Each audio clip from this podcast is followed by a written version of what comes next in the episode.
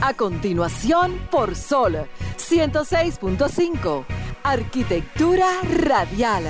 Diseño, urbanismo, ingeniería y todo lo referente a la construcción. Arquitectura radial. Con los arquitectos Luis Taveras y Gleinier Morel. Bien, señores, muy pero muy buenas tardes a todos los que nos sintonizan en este preciso momento. Acaba de iniciar Arquitectura Radial. Señores, primer y único programa en toda la República Dominicana en el área de la arquitectura, ingeniería y construcción, de la mano de Luis Taveras y un servidor quien les habla, Gleiner Morel, así también como Alejandro en los controles. Eh, muchas informaciones, señores, para esta semana. Entiendo que el domingo prácticamente va a ser bastante corto para todas las informaciones que tenemos pendientes. Y más aún después de la pausa que tuvimos la semana pasada tras la consulta que se hizo aquí en, en el día del domingo en función a las elecciones del Partido de la Liberación Dominicana, donde no pudimos hacer la transmisión correspondiente porque se tuvo que hacer la consulta pública de ese día. Pero nada, todas las informaciones del mundo de la arquitectura, ingeniería y construcción aquí en Arquitectura Radial. Así que señores, no se muevan que de esta manera inicia el programa de la tarde de hoy. Estimula tus sentidos, enriquece tus conocimientos. Arquitectura Radial. Sean todos bienvenidos, como bien dijo mi compañero Gleiniel Morel, una vez más a su programa Arquitectura Radial, una hora de este domingo. Vamos a estar conversando con ustedes, hablando sobre todos los temas relacionados, me quedé en Chihuahua ahí, del sector de la arquitectura, la ingeniería y la construcción. Recuerden que pueden sintonizar nuestro programa en Sol FM 106.5 para el Cibao 92.1, para Barahona y el Sur 106.7, para el Este 94.7, Samaná 88.5, Higüey 106.5. También pueden entrar a la página de solfm.com y ahí nos puedes ver, ahí puedes ver la transmisión en vivo o descargar la aplicación en App Store o Google Play. También estamos en nuestras cuentas sociales, nuestras cuentas de redes sociales, en Instagram, eh, se quedó Facebook, ¿verdad? Sí, Facebook está fuera hoy, pero entren a Instagram, que estamos ahí también en vivo. Pasemos a la frase de apertura para entrar en materia de inmediato, porque hay muchos temas, Morelo, hoy. Muchos temas. Una semana de ausencia ha acumulado algunos temas interesantes para hoy. Eh, la frase dice de la siguiente manera. La arquitectura moderna no significa el uso de nuevos materiales, sino utilizar materiales existentes de forma más humana. Esto lo dijo el arquitecto Álvaro Alto. ¿Existentes en forma más humana? ¿A qué se refirió realmente, Elaine? Esa es la filosofía que utiliza. Voy a tomar eh, este breve comentario para mandarle saludo a la gente de Oblicuo, a Alejandro Frías y a Carlos. Duro los muchachos. Ellos utilizan los materiales eh, más económicos, pero con calidad para hacer una buena arquitectura. No necesariamente tú tienes que utilizar materiales caros para hacer buena arquitectura. Eso es básicamente lo que quiere decir el maestro Álvaro Alto. Bueno, yo entiendo que va muy de la mano con, lo, con la explicación y qué bueno que sea así, porque aquí lamentablemente no se usa nada de eso. Yo creo que en, muchas partes del mundo no se usa esa tipología de construcción por un asunto elemental. No, yo lo digo Se ha concienciado ya bastante en ese tema. Yo me refiero más, es, Luis, a que la gente quiere siempre llevar un poquito más a su nivel. O sea, superar un poquito más su nivel. Y cuando tú tienes una... Hay una clase económica que te pide otro una, tipo de... una construcción más o menos de un cierto tipo de, nivel, quien construye bajo ese nivel, o sea, un poquito más abajo de ese nivel, siente como que no está a la altura de los demás. Entonces, la competencia constructiva mueve a la gente. Pero mira, mira lo que ocurrió con el premio Prisker de este año. Ah, eso es una diferenciación dentro de lo que es la, cotidianidad constructiva. Sí, es un ejemplo porque él utiliza los materiales del lugar. Claro. En el caso de, su pueblo natal allí en África. E impuso un estilo de arquitectura y ganó el premio más importante. ¿No será que fue por eso que, que tuvo esa, vamos a decir, esa premiación? Sí. O sea, no, yo lo digo es, aparte de que fue por eso, yo lo digo es por la zona en sí. Mm, no. Porque fíjate que ahí no hay, no hay en esa zona no se dan construcciones de, de, esa envergadura, ¿o sí? Es, que no son tampoco tan majestuosas. son, tienen buena altura para el tema, por el tema climático, para que la ventilación pueda circular bien, pero no son una cosa de que, wow, qué construcción más. Ahora, el Es la diseño, solución. solución, diseño y detalles que él implementa en, su, en, su, en sus obras fue lo que le dio el repunte. Invite a los arqueoyentes a buscar información sobre Francis. Queré. Queré. Yo, yo dije Pierre. Queré. Queré. Queré. Francis, Queré. Quevedo Queré. Quevedo Queré. Ese es el ganador del, del, del, del Pritzker Sí. recientemente, así que ya saben la información. Morel, Adelante. un anuncio importante desde la Sociedad de Arquitectos. Eh, ustedes saben, o quienes no saben, se los voy a decir ahora. El 3 de noviembre se celebra en República Dominicana el Día Nacional de la Arquitectura en República Dominicana. Eh, conmemoración también del natalicio del padre de la arquitectura, Guillermo González. La Sociedad de Arquitectos, que recientemente celebró sus elecciones, nosotros continuamos dirigiendo la Sociedad de Arquitectos, ahora eh, soy vicepresidente número 2 de esta institución. Felicitaciones, brother. Gracias, hermano, gracias. Vamos a, a- estamos organizando un evento conversatorio con varios profesionales de la arquitectura que quiero hacerle una invitación a todo el mundo, no solamente a arquitectos, a los no arquitectos también, que se den cita ese día, 3 de noviembre, 6.30 de la tarde, en el pabellón Antiguo Venezuela, allá abajo en el Centro de los Héroes, actual pabellón Arquitecto Emilio Brea. El tema será Construyendo el imaginario de la arquitectura dominicana, con el objetivo de, partiendo de la visión de diferentes destacados arquitectos, entre ellos van a estar el arquitecto Daniel Pons, la arquitecta Yermis Peña y el arquitecto Alejandro Marrancini, invitar a, a que construyamos una idea colectiva del futuro de la arquitectura dominicana y su importancia para el desarrollo sostenible e integral en nuestro país. Ese conversatorio se va a estar replicando en cinco provincias simultáneamente del país. Estarán Santiago, ahí vamos a tener Alberto Ferreiras organizándola. En La Vega estará Alfonso Barroso.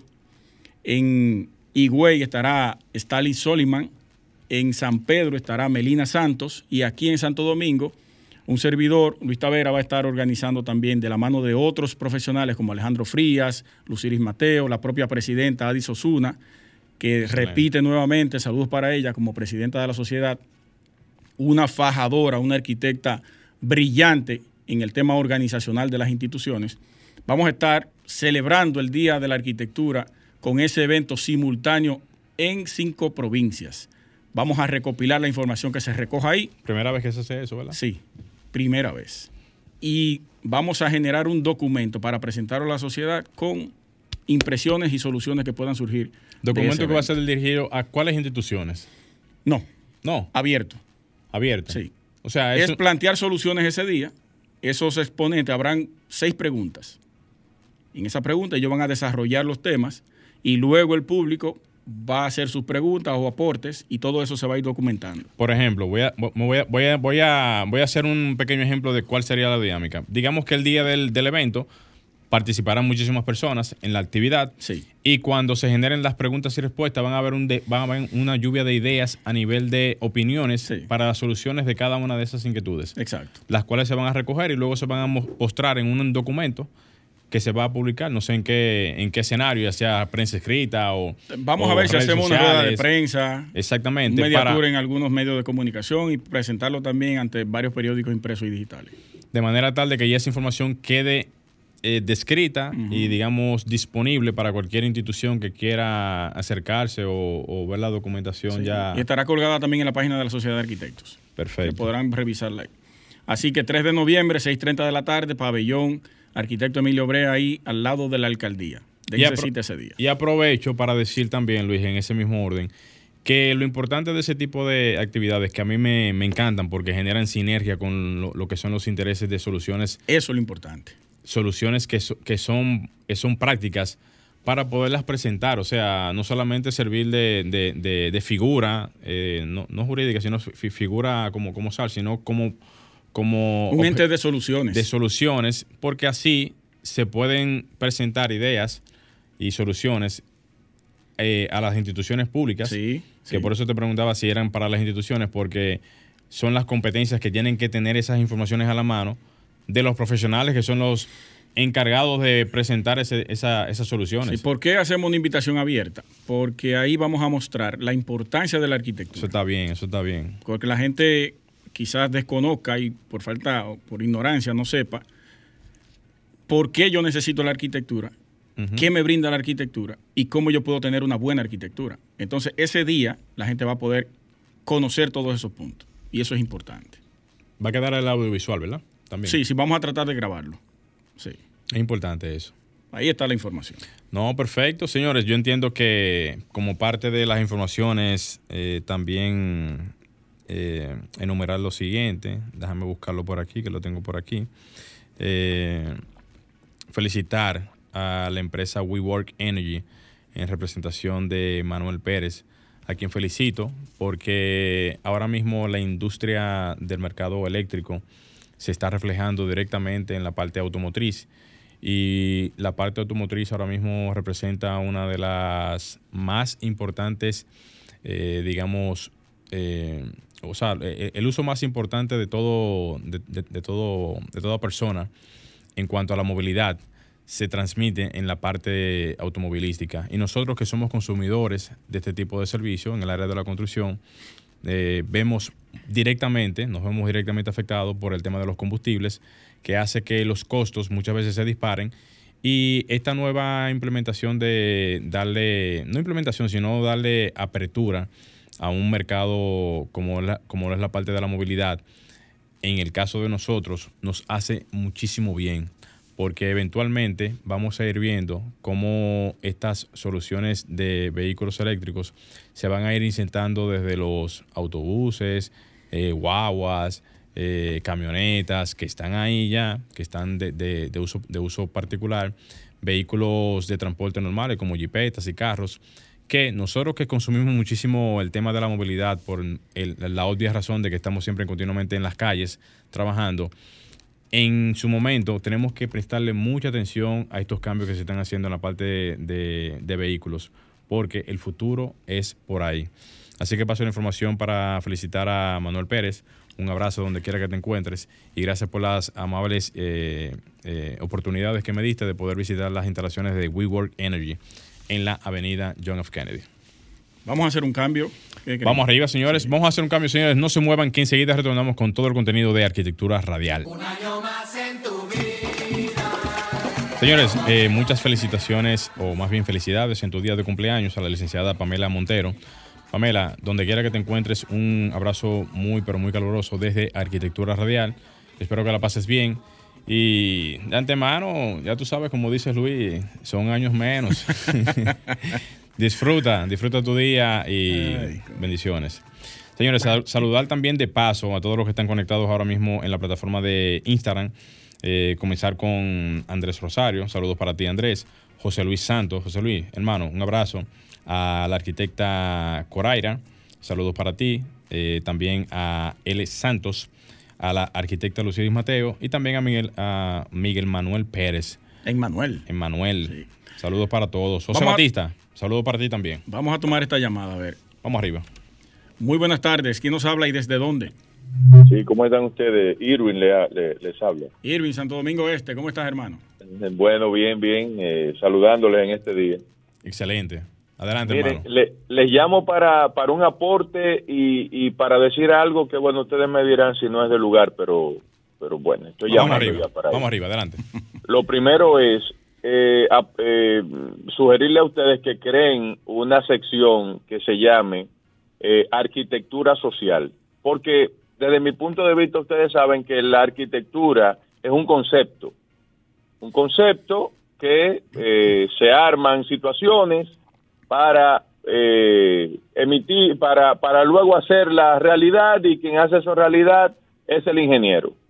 Eh, eh, pero un concepto como tal. Entonces, ¿por qué le doy la sugerencia de arquitectura social? Porque en materia social hay conceptos que pueden emitirse de manera directa para abordar temas sociales en barrios, en parajes, con relación a una serie de eh, a construcciones irregulares que pueden darse y que no son abordadas con el concepto eh, de ley que eh, correctamente, que, que puede ser apropiado. Entonces, por lo menos ver, ver esa parte ustedes, analizarla. Sí. Si no es de lugar, pues sencillamente le dé la idea. No, hay que tomarlo en consideración porque aplica perfectamente para lo que es el tema ah, y aplica perfectamente para lo que es la arquitectura. Y más con lo que decía Luis ahorita sobre el simposio.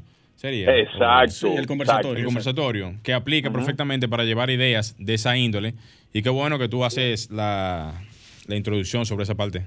Te agradecemos y lo segundo es, y lo segundo es, y ya con esto concluyo rapidito, miren, en el programa anterior eh, estuvo estuvieron abordando un tema de un anteproyecto que puso un diputado eh, que se llama Alerta Amber. Pero yo creo que nuestros congresistas deben ser un poquito... ¿Tú dices, el programa Modo Opinión? Sí por, eso dije que, que, no sé si me van a dejar desarrollarlo porque ustedes quizás me dirán, bueno, pues llame ese programa. Eh, pero lo breve, Edwin, sí. Sí, sí, lo haré, lo haré muy breve. Lo que quiero decir es, creo que nuestros congresistas deben tener ideas propias, ideas que se adapten a nuestra sociedad como tal. Eso de Amber, todo el mundo sabe la historia y por qué en Estados Unidos se emite esa alerta. Ahora, aquí tenemos un 911 que sin necesidad de que eso vaya al Congreso, con una disposición del Ejecutivo, creo que se puede colocar eso ahí para que las alertas en ese sentido se den ahí. Eh, solo eso quería decir con respecto a ese tema. Excelente. Voy, a conversar con Samuel Sena porque desconozco totalmente ese proyecto, a ver de qué trata. Muy bien, mira, aprovecho, aprovecho para decir que Luciris Mateo estaba escribiendo en el chat que desde la SAR se había realizado un taller bastante interesante con relación a ese tema. O sea, que la arquitectura social, desde el punto de vista de su intervención, sí se hace, digamos, algunos... Eh, aportes. Aportes, gracias, aportes en, ese sentido. O sea que vale la pena realmente tomar en consideración. Yo creo que ese taller fue el que ella realizó, ella encabezó allí en, Boca Chica. Fue todo un éxito junto a la alcaldía de Boca Chica. Excelente. Déjame tomar esta llamada, a ver. Buenas tardes, ¿quién nos habla y desde dónde? Sí, gracias, buenas tardes. Eli, esto, el señor que llamó de, para sugerir el nombre de arquitectura social. En parte él tiene razón. Porque mira, yo no sé si llamarle, que ustedes le llamen así, pero de hecho, en parte ustedes están haciendo arquitectura social. Porque mira, yo no tengo nada que ver con arquitectura y a mí me gusta oír el programa. Y sin ustedes darse cuenta quizá, o no lo sé, si es, planificado, sí. usted está orientando en muchísimas cosas a la sociedad, términos término que te digo, fácil de entender y que el, y que el oyente tiene que saberlo, ya sea para comprar eh, apartamentos, ya sea para vender, ya sea para tener derecho a, una serie de cosas donde viva. En fin, es una orientación social que ustedes quizás no se están dando cuenta del, del nombre, de lo que sea, pero de hecho lo están haciendo que deban ampliarlo, pues mucho mejor, como dice el señor. Pero es interesante. Muchísimas porque hay cosas que uno se las ha aprendido ahí. Sí. Hasta de, en construcciones ya uno para a, mandar hacer algo, arreglar algo, toma en cuenta muchísimas cosas. Le agradecemos de verdad la sintonía al programa y la valoración. Eh, tratamos de hacer nuestros aportes desde aquí y ese es eh, el objetivo del principio del programa. Muchísimas gracias por sus valoraciones. Eso ayuda a que uno se siga, se siga motivando todavía aún, pero aún más. Sí, sí, sí, fortaleciendo el programa. Mire, rápidamente, antes de irnos a la, a la segunda pausa, eh, he visto uno, algunos ataques a, a, nuestro amigo Hugo Veras, director del Intran, donde presentaron en varios medios de comunicación un informe o un artículo que dice que la primera fase de Parqueate Bien mejoró un 40 por, 43% del flujo vehicular en el Distrito Nacional. Pero eso lo leí, La gente solamente se queda en el título. Y eso es un mal que tenemos aquí. La gente no le gusta leer, solamente se eh, eh, reacciona con lo que lee en el momento. Tiene que irse al cuerpo de la noticia, documentarse de lo que de lo que trata ese título, porque muchas veces se crea para generar morbo morbo en cualquier sentido. Y eso es lo que ha causado ese título. Como Pero- es normal. Claro, yo le voy a leer rápidamente de qué trata eso. Hugo Vera comunicó que la institución realizó un estudio técnico a través del Departamento de Movilidad Sostenible, el cual arrojó que el piloto, el primer piloto, puesto en marcha el pasado 26 de septiembre, disminuyó el tiempo de traslado en esas vías en un promedio de 43%, en las vías donde se implementó el piloto, que fueron 13 vías solamente donde se está trabajando ese piloto, señores. En ese sentido, expresó que el tiempo estimado para recorrer la calle Boy Scout previo al plan piloto era de 61 segundos. El, tiempo del trayecto que usted duraba para recorrer esa calle eran 61 segundos, un minuto y un segundo. Y ahora solamente le toma 38 segundos. Esa calle, solamente esa calle, cosa que usted va a ahorrarse unos 23, 22.3 segundos por la implementación de este plan de parquéate bien en un lado de la calle. Asimismo, los conductores que transitan por la calle David, eh, Ben Gurrión, la Fernando Escobar, la Filomena de Cova, la Francisco, bueno, las, las 13 que se están implementando, el tiempo promedio que se tardarán va desde 22 hasta 60 segundos después de la puesta en ejecución de este piloto. Entonces, señores, de esas 13 calles es que se está informando de que hubo una reducción de un 43% en el tema del tránsito, no del Distrito Nacional completo. Por eso yo exhorto a todo el que vea una noticia, si no está seguro, no emita un comentario negativo para dañar a cualquier incumbente de una institución. Es bueno documentarse primero y luego entonces usted emite su juicio de valor de acuerdo a lo que usted leyó en la noticia.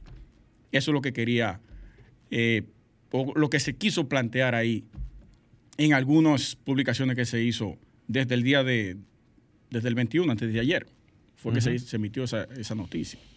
Cuando la leí justamente me fui al cuerpo también de, de la información y ahí habla claramente de todos esos datos. O sea, que eso, eso está claro ahí. O sea, venir con una información por encima de esa desinformación, desinformando, Una desinformación. es simplemente eso, desinformar y no... y querer descalificar un y a- trabajo que se está y haciendo. además, yo voy a decir algo, quien se descalifica al final es la misma persona, porque la credibilidad que pueda tener una persona al momento de emitir un comentario se cae después que se sabe la información como tal, porque entonces la gente lo que dice es, oye, pero quien está asumiendo esa, esa información o quien le está replicando no le está diciendo correctamente. No. Entonces la gente le pierde respeto al, al- al otro automáticamente. Porque dicen, Totalmente. no, pero yo no puedo escuchar a fulano porque fulano lo que está diciendo es todo el tiempo cosas eh, aberrantes.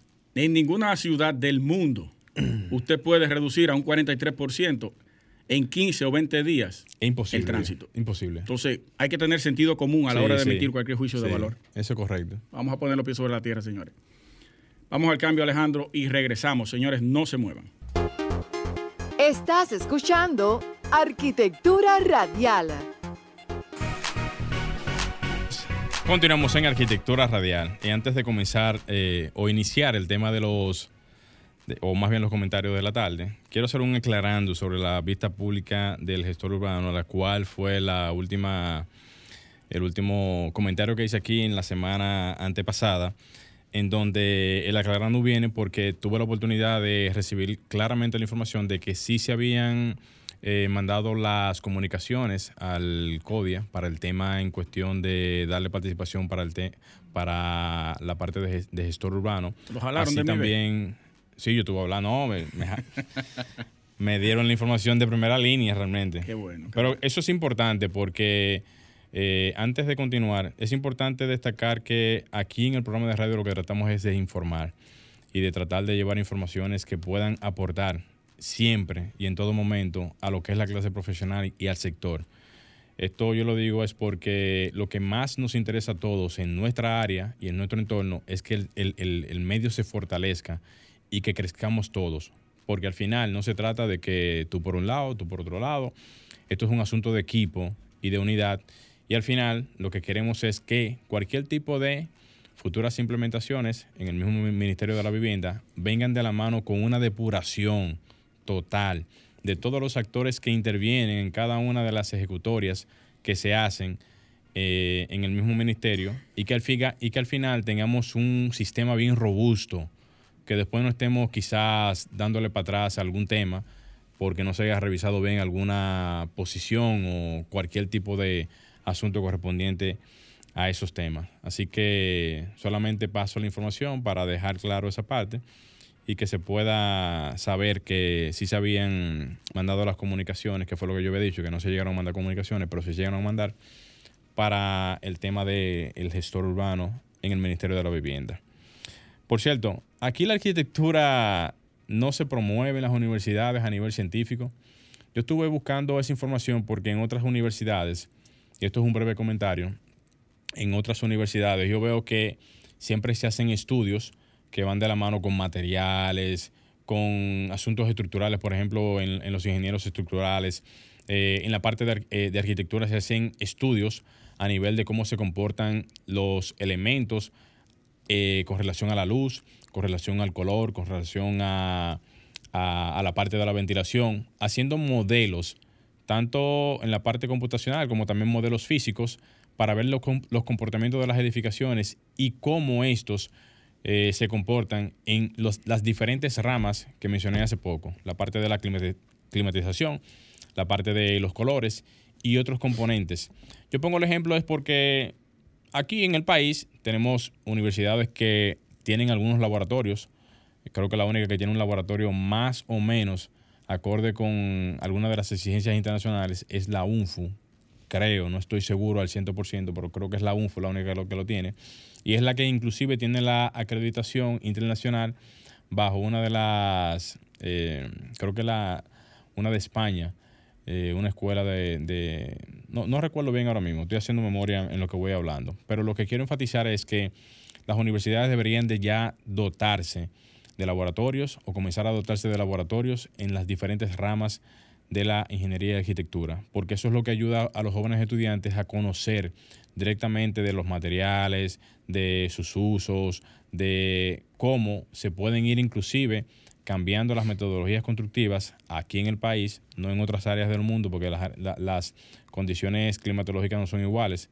Háblese, por ejemplo, eh, áreas donde el clima es bastante frío, no son iguales que aquí en República Dominicana, un, clima totalmente caluroso. Y muchas veces hay técnicas constructivas que se traen de, otros países porque los materiales que se traen son producto a esos climas y se utilizan aquí y no se tienen aquí propiamente materiales ya estudiados para lo que es la zona. Así que eh, entiendo que se debería de promover un poquito más el tema de, la arquitectura científica, en donde se puedan evidenciar cuáles son los materiales más adecuados para el entorno, cuáles son los materiales que se pueden utilizar para la arquitectura dominicana eh, o caribeña y que pueda esta ser de palanca para utilizarla como prototipo en zonas donde quizás no se puedan hacer construcciones como las que se están haciendo de arena, block y cemento en lo que son las localidades, tal cual como, inclusive hasta como tú decías ahorita, Luis, de el trabajo que van a hacer en la SAR para poder mostrar las soluciones que se puedan utilizar en diferentes áreas y entornos, en donde tú puedas decir, mira, este material... Es un tema interesante. Sí, este material puede ser utilizado en esta zona porque aplica perfectamente para lo que es el, vamos a decir, el, ambiente, sus usos, sus consideraciones y hacer una arquitectura, digamos, un poquito más del entorno. Es como una arquitectura eh, por zonas donde evidentemente hay que considerar todos los aspectos, tanto climatológicos, eh, de terremotos en la parte sismológica y otros y otras considerando. Porque, por ejemplo, vamos a hacer un, ejemplo rápido. Que yo sepa, en la ruta de huracanes y en la ruta de, situaciones que pudieran afectar directamente las viviendas, Jarabacoa, Constanza, eh, San José de Ocoa y zonas así que están muy centradas en zonas montañosas, casi nunca sufren de este tipo de inclemencias climatológicas y tienen prácticamente una arquitectura muy, vernácula, se pudiera decir. Por más decirle, o más o menos. Y tienen unas consideraciones bastante amigables con lo que es el medio ambiente a nivel de su infraestructura. ¿Y por qué no? Porque son zonas campestres que tienen una arquitectura bastante adecuada para esa configuración y la o el estudio de los materiales en las universidades es lo que yo entiendo que se podría aplicar para hacer arquitectura que vayan de la mano con esa configuración. Y así uno pueda promover ese tipo de arquitectura que pudiera ayudar inclusive a complementar lo que es la parte turística del país, que a propósito de eso se anda buscando poder conectar zonas que ahora mismo no tienen esa calidad turística que amerita la zona y por qué no utilizarla bajo el criterio de que las personas cuando vayan a visitar zonas donde hay eh, rallies que se puedan utilizar asuntos de montaña, eh, campamentos y demás, puedan encontrar también una arquitectura en la zona que vaya de la mano con estas características. Entonces, este comentario va justamente a las universidades y en sí, a la, a la principal del país, que es a que entiendo que pudiera tener ese capítulo por parte del soporte del gobierno para comenzar a cambiar esa metodología de trabajo en función a lo que es la investigación científica que aquí lamentablemente no tenemos. Y producto de eso tenemos que recibir de otros países las documentaciones que son las que validan los tipos de materiales y sus usos en la República Dominicana. Alejandro, Vamos a hacer un pequeño cambio y enseguida retomamos con el comentario de Luis Taveras. Continuamos en Arquitectura Radial y vamos a pasar de inmediato con mi comentario. Miren, eh, recientemente el ministro de Obras Públicas hizo un anuncio acerca de la circunvalación del sur, que creo que es un tramo que se va a trabajar en hormigón y cemento para esa parte. Históricamente aquí habíamos tenido las avenidas principales de República Dominicana en este tipo de material de construcción. La avenida San Isidro estaba así, el malecón estaba así. Eh, creo que la del norte, Norte Cibao, creo que la, autopista Duarte también tuvo un tramo bien extenso, cerca por allá de, ¿cómo se llama? El cruce de eh, para coger Altamira, Puerto Plata, ¿cómo se llama ese cruce? Navarrete. Toda esa parte ahí era en cemento y concreto. Luego se fue retirando y colocándosele asfalto, por X o por Y.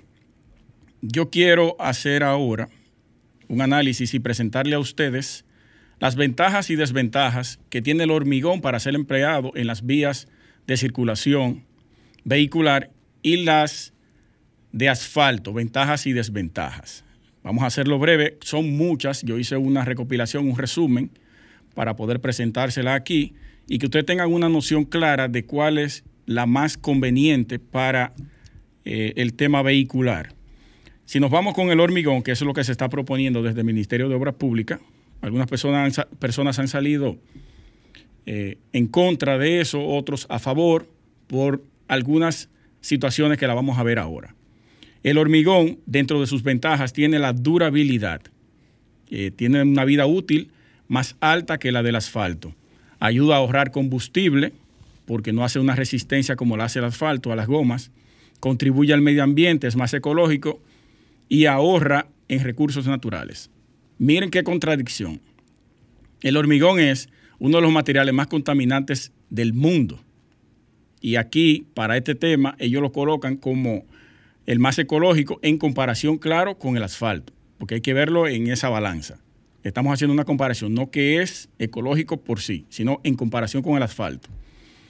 También se desgasta menos y es más resistente y reduce el riesgo de aquaplaning. Aquaplaning es la acumulación de agua y deslizamiento que provocan algunos charcos porque la resistencia del hormigón cuando pasa del hormigón no del asfalto cuando un vehículo muy pesado pasa por ciertas zonas donde el terreno es un poco débil, lo que hace eh, eh, variar la superficie, entonces te genera charcos y ahí ya tú tienes esa, esa piscina de agua que cuando el vehículo pasa por ahí, ustedes saben que es aire que tiene la goma, el vehículo que hace flotar y tú pierdes automáticamente el control y te va para el caray. Eso por un lado. Y también las de hormigón construida con hormigón pueden resistir sin problemas hasta 45 años. Ahí entra la durabilidad. Aquellas que están fabricadas con asfalto difícilmente superan los 15 años. 15 años dándole mantenimiento constante. Y el asfalto tiene la ventaja que es de menor mantenimiento y más durabilidad. Por eso el tema de, de la rentabilidad, aunque salga más caro la construcción, pero a largo plazo el hormigón conviene más en términos económicos.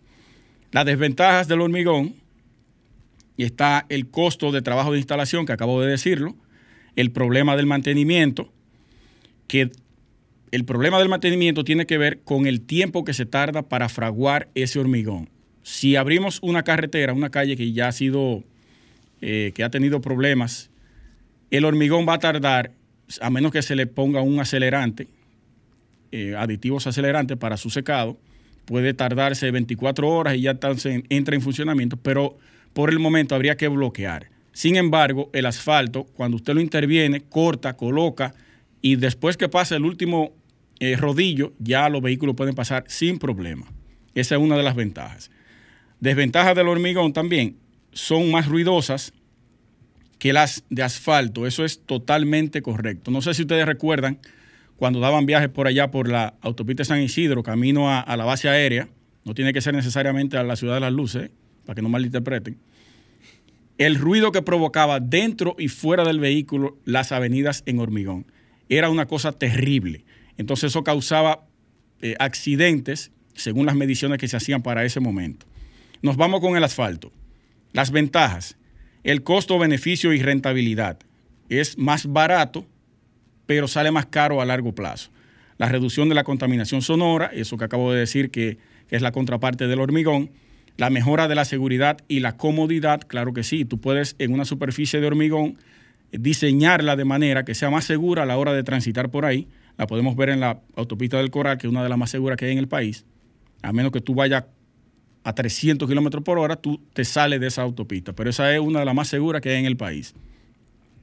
La capacidad de drenaje por un asfalto poroso, si se le coloca de esa manera, tiene esa, esa ventaja y el mantenimiento de las carreteras de asfalto que permiten que puedan ser abiertas con facilidad y restablecidas inmediatamente, que también lo dije eh, hace un momento. Usted puede, en 24 horas o menos, ya puede transitar por ahí. El asfalto también tiene un 100% de reciclaje, se tritura y se vuelve a preparar con materiales frescos, ahorrando dinero y preservando los materiales no renovables. Aunque es altamente contaminante para su producción, puede ser reusado nuevamente triturado y mezclado con materiales frescos. Eso es una ventaja que tiene. Desventajas, baja resistencia, requiere mantenimiento constante para cumplir con su vida útil, que solo son 15 años como máximo, si se le da la rigurosidad del mantenimiento que lleva. La seguridad, las cargas pesadas producen rodaderas y dislocamientos en el asfalto y son un peligro potencial para el usuario. Eso lo dije también si un vehículo muy pesado, eso lo hemos visto aquí en la avenida Máximo Gómez, cerca del Banco BHD, valga la cuña, el semáforo que está ahí no, en, en McDonald's. Ahí ha habido problemas siempre por el tránsito de los vehículos pesados. Una distorsión de la superficie, que ahora que está un poquito mejor, pero eso, ese es el problema que causa eso, y la contaminación ambiental. Ahí están básicamente algunas de las ventajas y desventajas del hormigón y el asfalto. Eh, traemos el tema porque tiene que ver directamente con la parte urbana y la parte urbana es arquitectura y nosotros aquí lo que comunicamos es arquitectura. Quédense en sintonía que en breve continuamos con más temas aquí en Arquitectura Radial. Bien, señores, continuando en Arquitectura Radial. Y a propósito de eso que tú mencionabas hace poco, Luis, es importante destacar que como tú decías, aquí comunicamos arquitectura y cualquier información que tenga que ver con arquitectura es importante llevarla como información, vale la redundancia, a todos ustedes. Primero por un asunto de, de, información, como ya bien lo, dije, como también por un asunto de que es bueno que las personas sepan exactamente cómo funcionan los materiales. Exacto.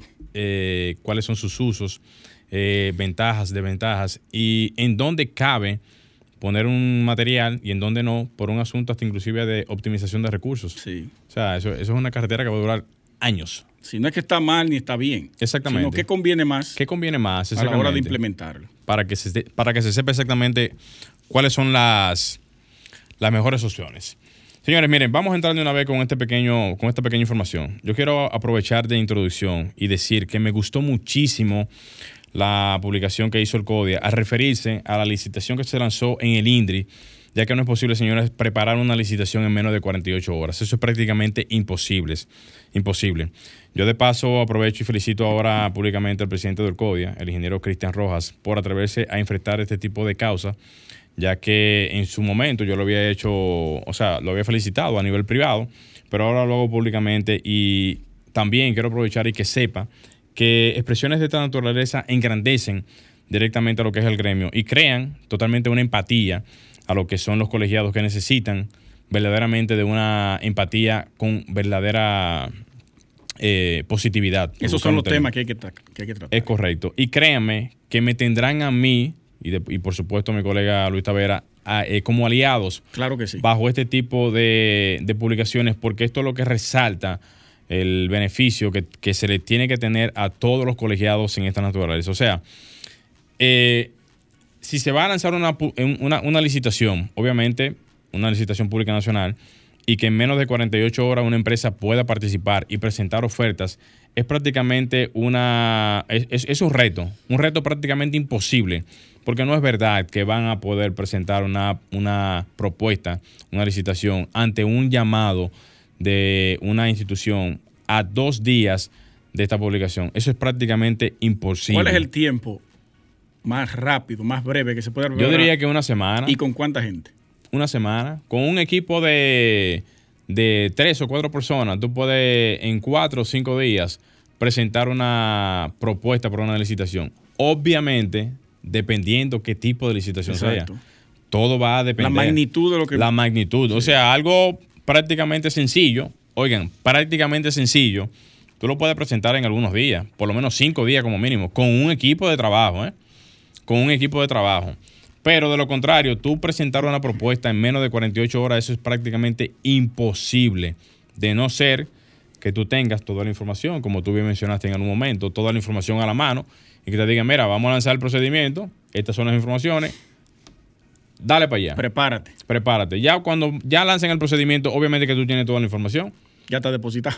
Tú, tú no más temprano que te digan, eh, el día es tal para depositarla. Entonces, si, si uno quiere tener una real transparencia en estos temas y de que las empresas puedan participar de una manera transparente y que todo el mundo tenga las oportunidades como merita, tenemos que abrir ese abanico de posibilidades a una realidad tangible y de tiempo que pueda traducirse a su, su eventual, eh, o sea, que cada quien pueda participar. Porque si no, entonces tú lo que le estás diciendo es a la persona que simple y llanamente eso está preparado justamente para una persona y que esa persona ya está lista y va a depositar su información ese mismo día. Así es. Entonces, yo entiendo que aparte de eso, el mismo, la misma dirección de INAPA tiene que darle para atrás, eh, digo, perdón, INAPA no, al INDRI, darle para atrás a ese, a ese procedimiento porque ese, no, perdón, lo, dije mal, es, es INAPA realmente. Ese, ese es un sorteo de obra, eh, una licitación que se había hecho en... Ahí que está Wellington ganó. Sí, en el INDRI, perdón, lo estoy diciendo, déjame ver. Son varias informaciones.